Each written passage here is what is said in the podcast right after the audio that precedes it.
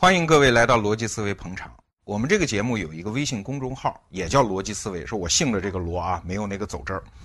然后上面大概三十多万人，这些人呢，我发现特别有意思的一个现象，其中大概有四分之一到三分之一的人跟我交流的话题，不是我们平常主张的啊什么知识啊、素质啊、呃什么人生策略等等，不是这些东西。很多人都在跟我谈两性问题啊，男孩子问我怎么泡妞啊。我明天要跟女神表白了，我第一句话说什么呀？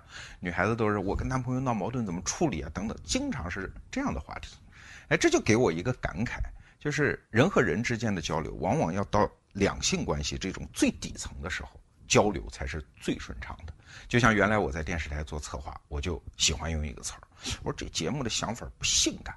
人说性感是什么意思？性感就是不需要任何知识背景，不需要任何前提，人能够直接感受到的那个魅力，就叫性感啊！所以我又把它这个词儿用过来，来解释什么是好的电视节目。所以今天我们逻辑思维也把我们的整个的气味味道调一下。今天我们谈一谈怎么泡妞。钱钟书先生说过一个句话。他说啊，年轻的十八九岁的男孩子，他心里装的女人大概比皇帝的三宫六院还要多，而且对女人的想法比厕所还要肮脏。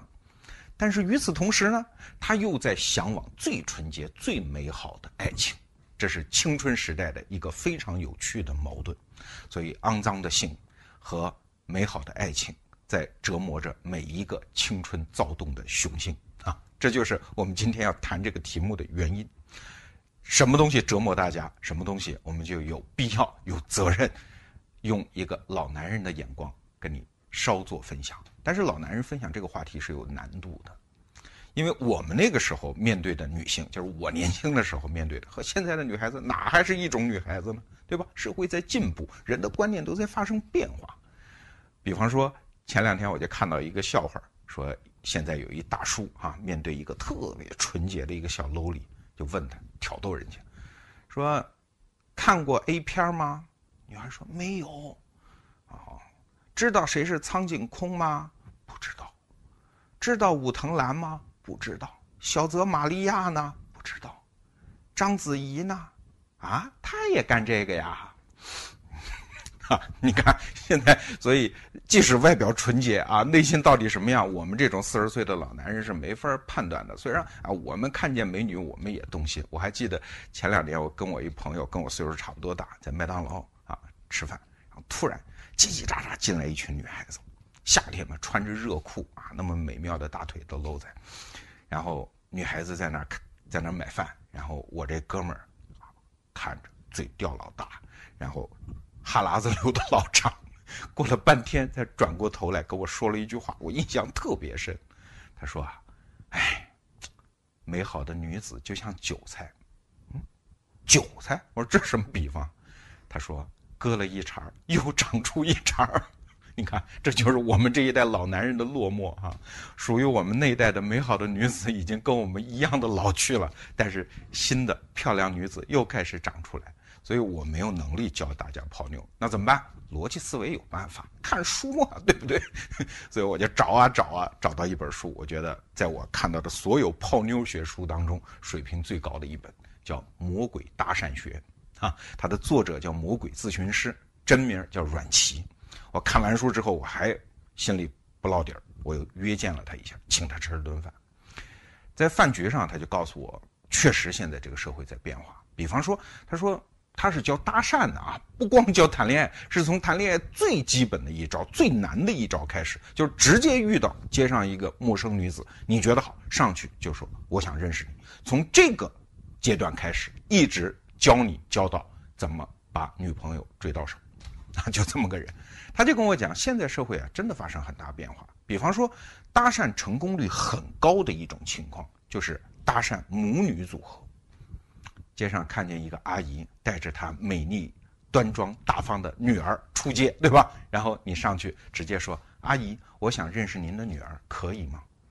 成功率极高啊！阿姨如果打量你还算顺眼的话，基本都说：“那好吧，你们就认识一下吧。”哎，这跟我们过去观念不一样。过去早十几年前，我们在街上敢这么干，臭流氓肯定就得骂出去，对吧？所以社会在变化。这个魔鬼咨询师阮琦啊，我觉得他在泡妞学当中做出了重要的理论贡献，就是分层升级理论，也就是男女双方在沟通的过程中，从不认识到成为男女朋友，是一层一层的建立情感基础，然后由男性来主导，逐层引导升级。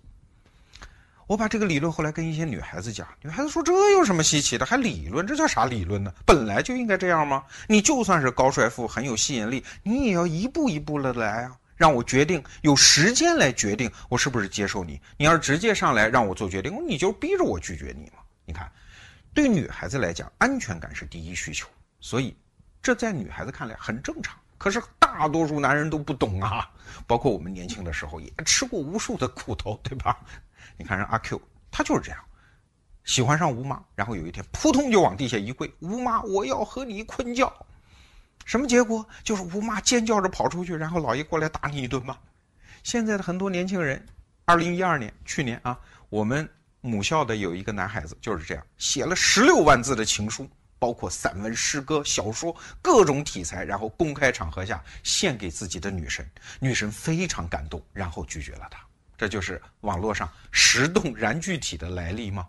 现在有一个词儿叫表白，多少年轻的男孩子在表白的前夜三千次长吁短叹，一万遍倒枕捶床啊！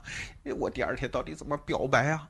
是买一千根蜡烛摆出个心形，还是当众胸口碎大石表现勇敢，还是某一句什么漂亮的话，还是写一首什么诗？哎，你就别废话，你本质上表白就是在越级呀！当双方在某一个层次达到那种情感基础，那就真的叫捅破那一层窗户纸，而不需要什么艰难的如临大敌般的表白。所以，这个分层升级理论，它把它分成了五层啊，从搭讪阶段，也就是不认识，到认识，要到了电话号码，到普通朋友，到好朋友，到男女朋友，这是五层，要逐层升级。你看，分层升级，它其实就是几个要点：第一。在每个层次内部，你要好好的打磨情感基础，不要慌忙。这个道理是连西门庆追求潘金莲都懂的呀。各位有兴趣去看看《水浒》当中的这个段落啊，王婆在说和他们俩人，把他俩人都弄到一屋了。你看看这种奸夫淫妇、狗男女，他们搞到一起也不是直接就坐在一处，对吧？他们也要逐层升级，在。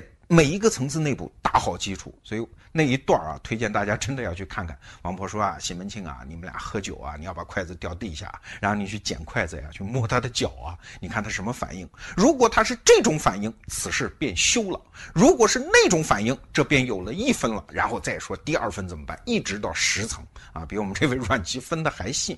所以在过程当中，你要逐步的去建立跟女孩子的熟悉感，那种情感交流。而情感交流一旦建成，好，第二个要点就出现了，一定要用男性思维去主导升级。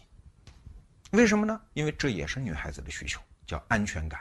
就是我们俩情感已经到了这个状态，如果你再不去主导升级的话，你就不是个男人，对吧？西方有一句话说，这个女人太难搞了，你调戏她吧，他说你是个流氓。你不调戏他吧，他说你不是个男人，这是很多人的困惑呀。但是你回到这个分层升级理论，这就非常清楚，对吧？你该升级不升级的时候，你当然就不是个男人；你不到升级的时候，你调戏他，你就是个流氓。哎，所以这就非常清楚了。所以说。分层升级理论会给我们整个慢慢的去接近女孩子提供一种路线图式的指导啊，在这本书当中，他明确的提出，在接受到什么信号的时候，男性就可以开始主导升级了。比方说，搭讪的时候，如果他愿意跟你亲切的、友好的谈话，这个阶段就扎实了，马上就可以要电话，进入第二个阶段，那就是认识阶段。认识阶段，如果他不拒绝跟你沟通，这就已经是很好的信号，所以这书里提出三三原则，分三次跟他发短信啊，如果他都是很正常的跟你回应，你就可以抓住时机升级，升级到什么普通朋友约出来吃顿饭吗？如果在吃饭的时候，在几次约会的时候，你们双方都能够捕捉到一种信号，就是双方不是在谈什么大道理啊，比如人女孩正要考雅思，你口若悬河给人讲三个小时怎么学英语，这不叫交流。这不叫交流，这是单向的男性思维。如果双方能够达到互相交流感受的时候，好，这就是升级信号了，你就可以再升级，再升级就是好朋友。请注意啊，还不是男女朋友，好朋友。好朋友捕捉到什么信号？就是对方不仅向你倾诉自己的感受，而且关注、询问、探寻你的感受的时候，那么恭喜你。最后的信号你已经拿到手了，这个时候你已经不是一个供对方倾吐自己心曲的一个垃圾桶，而是变成潜在男友了。这个时候抓住机会去升级吧，那很可能就水到渠成。这就是分层升级理论。可能你又会疑惑了，哎呀，我最不会的就是跟女孩聊天。对呀，这是个天大的难题，因为男人和女人的思维是完全不一样的。根据分层升级理论，当你接受到对方明确的可升级信号的时候，用男性思维主导升级，这是我们男人都会的，因为本能嘛，男性思维嘛。可是，在每一个层次内部，怎么样用女性思维和女孩子进行沟通？哎呦，这可就难了去了。很多男孩都不会跟女孩聊天啊，动不动一得罪了，怎么得罪的呀？不知道怎么回事，对吧？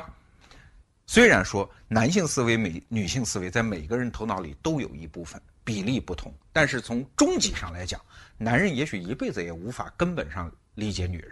我们只能站在河对岸去眺望一下基本的地形啊，因为那里面有太多的混沌的、说不清道不明的、黏糊糊的、湿唧唧的、充满了不确定性的所在，一辈子我们也不能真正搞懂。所以说，男性思维、女性思维研究这个的著作汗牛充栋啊，很多呀。但是你发现，他一旦落到纸上写的明白的时候，他已经就没法描述那个混沌的存在了。所以今天我们也是努一努，我们讲两个要点。第一个要点就是女性思维是指向时间上的当下，既不指向过去，也不指向未来。比方说，街头搭讪吧，啊，女孩问你，我为什么要认识你啊？啊，如果你回答啊，因为你长得漂亮。啊，啊因为我很喜欢你呀，啊，因为我觉得我们可以发展呀，等等，这个都是指向未来，都是男性思维那种目标化思维的未来式。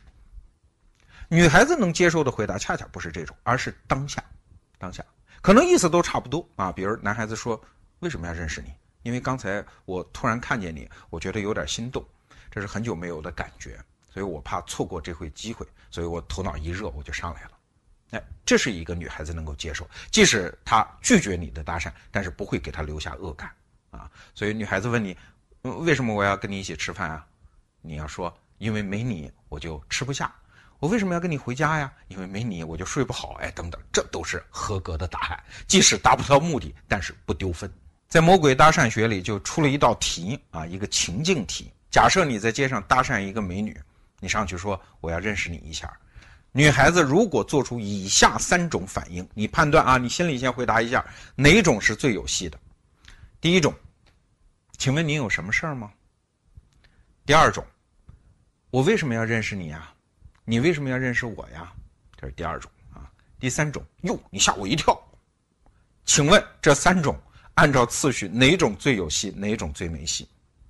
啊，不知道你的答案是什么？书中给出了答案是这样的：第一种。你有什么事儿吗？即使非常礼貌，它也是指向未来，这就意味着这个女孩子启动了安全防范机制。我跟你要发生什么事儿吗？啊，那这个时候基本上你就说 sorry，对不起，你就退出就完了，因为基本就没戏。第二种呢，他也很警觉，你为什么要认识我呀？请你给我一个理由，这是指向过去，那这个时候就是技巧了。你需要非常高的技巧，你才能给出一个他能接受的理由，所以这个难度居第二。而第三种呢？哟，你吓我一跳，这是描述当下我的感受、我的状态啊。虽然好像哎，你觉得我唐突了美人啊，我非常不礼貌，但是对不起，这恰恰是最有戏的一种。所以根据街头搭讪的这种比例的统计，只要你耐心的往下说，基本上要到电话的可能性是百分之百。所以这就是指向当下的这种重要性。男孩子经常没有这种想法，他的思维呢都是我跟这个世界的联系而女孩子的思维呢，往往是我当下我的感受，她对生活当前的重视远远重于未来和过去。女性思维的第二个特征就是它指向人和人之间的联系，而男性思维呢，更多的是指向目的。还记得那首歌吗？妹妹你坐船头，哥哥在岸上走，恩恩爱爱，前生当悠悠。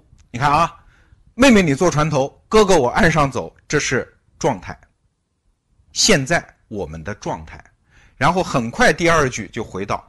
恩恩爱爱，欠生当悠悠，是我们之间的联系啊。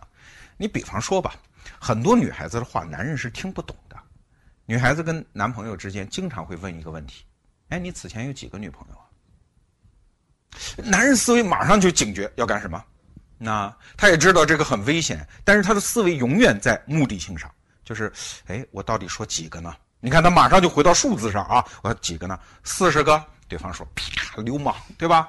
说一个，操你你基本上是被淘汰的嘛，没人要的嘛，所以这也不合格，对吧？说从来没有，女孩子说骗人，然后这又是负分，那男人就纠结了，那我到底说多少个呢？因为他的思维永远在这个目的性上走。其实女人问的是数字吗？她要的是我们之间的联系，所以问这种问题最好的回答是什么？哎，你提他们干嘛？在我眼里只有你最重要，你跟他们哪是一回事儿？对吧？你可以把这个问题回避掉，但是你给出的恰恰是女孩子要的答案。那个最著名的问题啊，就是如果你妈和我掉水里，你先救谁 啊？呃，我记得这是我们小时候读者文摘上提出来，他当时给出了一个答案，说我们救未来的妈妈啊。这个话其实说实话根本就不及格，因为你在秀智商，秀智商仍然是男性思维，女孩子要的不是你秀智商，而是。你跟我到底什么关系？所以他问了这个，所以男人就会纠结，他在问题当中纠结啊，到底我救你救你，好像你觉得我不孝啊，我救妈救妈就觉得好像你也不对。其实女孩子要的答案，你完全可以抛离这个问题。比方说，你说我这个游泳技术不行，我还是别下去了。但我妈行，我妈能救你啊。我要是下去，我妈一紧张，没准先救我，反而救不了你，那最后我也活不成。你看没你我怎么活得成？这其实你看啊，是无厘头的答案，但是反而是对方要的那种答案，啊，所以男人的这种目标思维是要害死人的。他不理解女性问任何问题不是要那个答案，而是要和你之间的联系。即使在婚后生活当中，我们都会观察到大量的这种案例，男人和女人之间的大量冲突都发生在这个点上。比方说，呃，我我身边朋友就有这样的。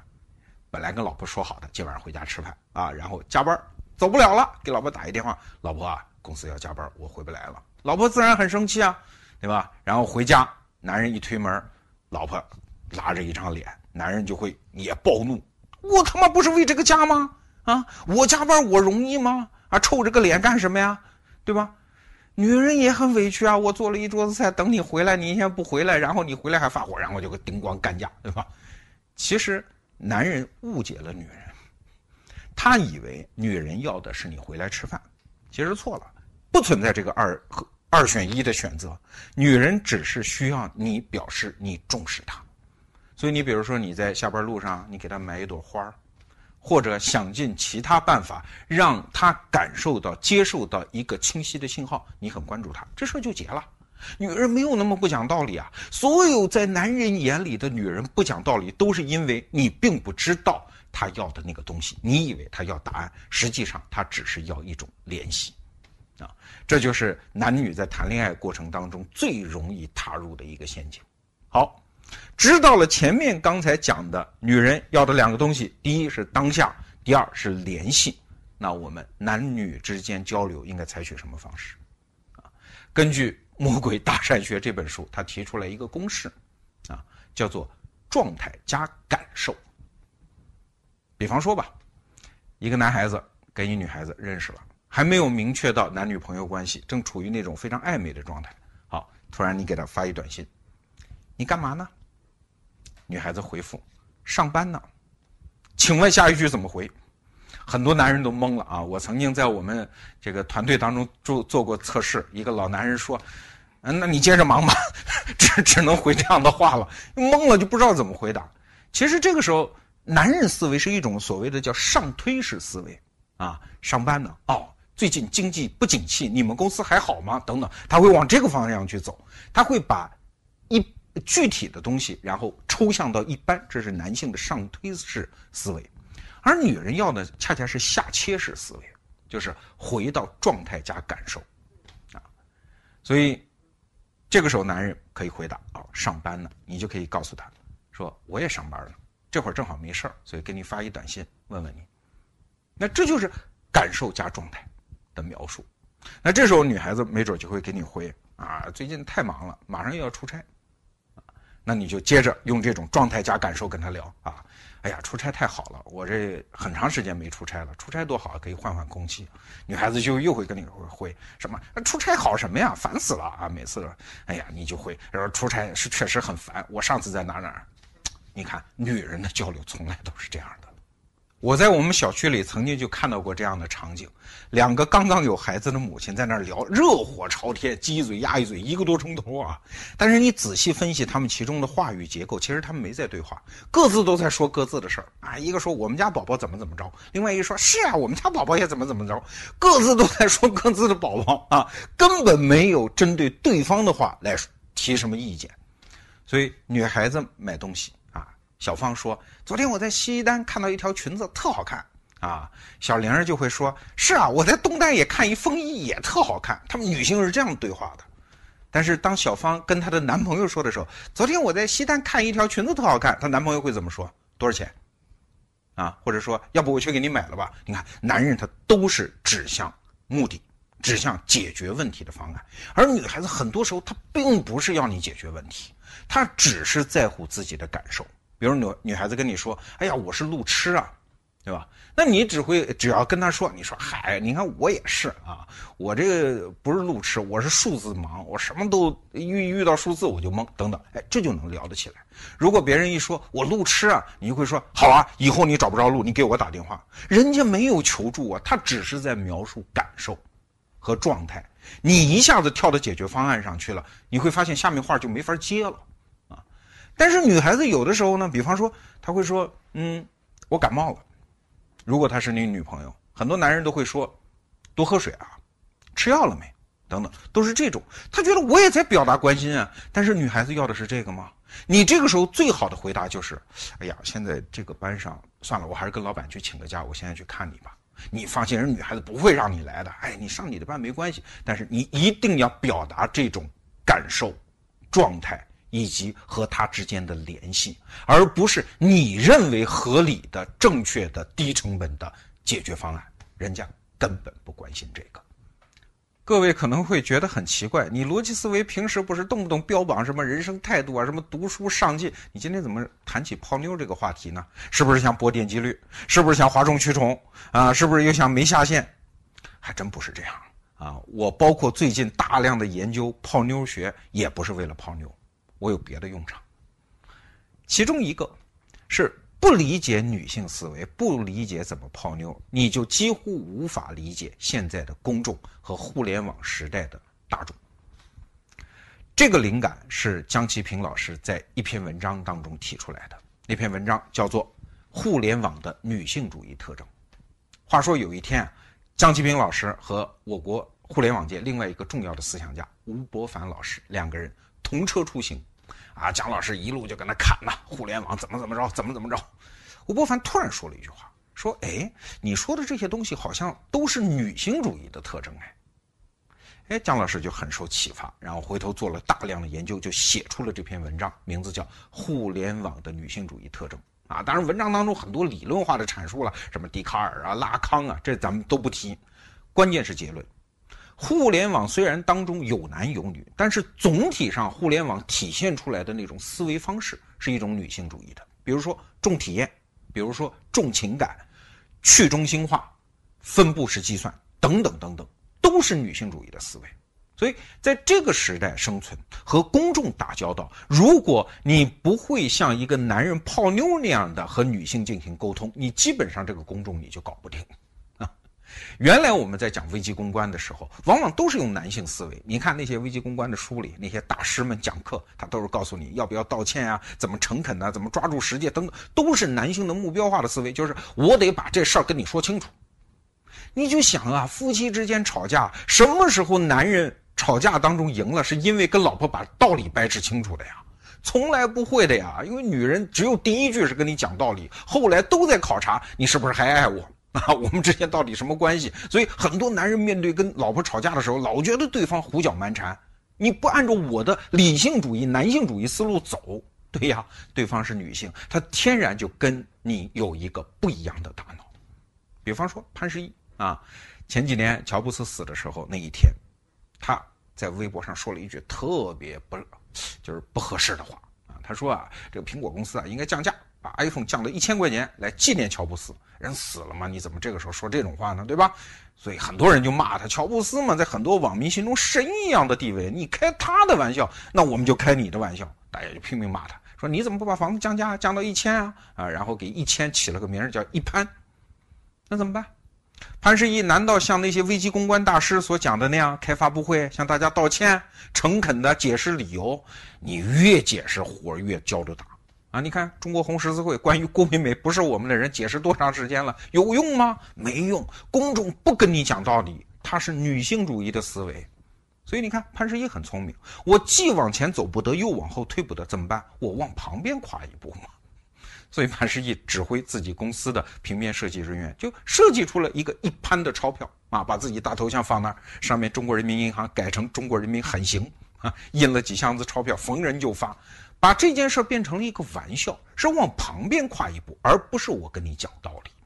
这就像回到我们刚才讲的夫妻吵架的场景，男人赢从来不会因为你把道理掰扯明白了，而是因为你逗了个闷子，说了个玩笑。对方破涕为笑，于是重归于好，对吧？因为女性思维觉得这个人有意思，远比觉得你有道理要重要的多。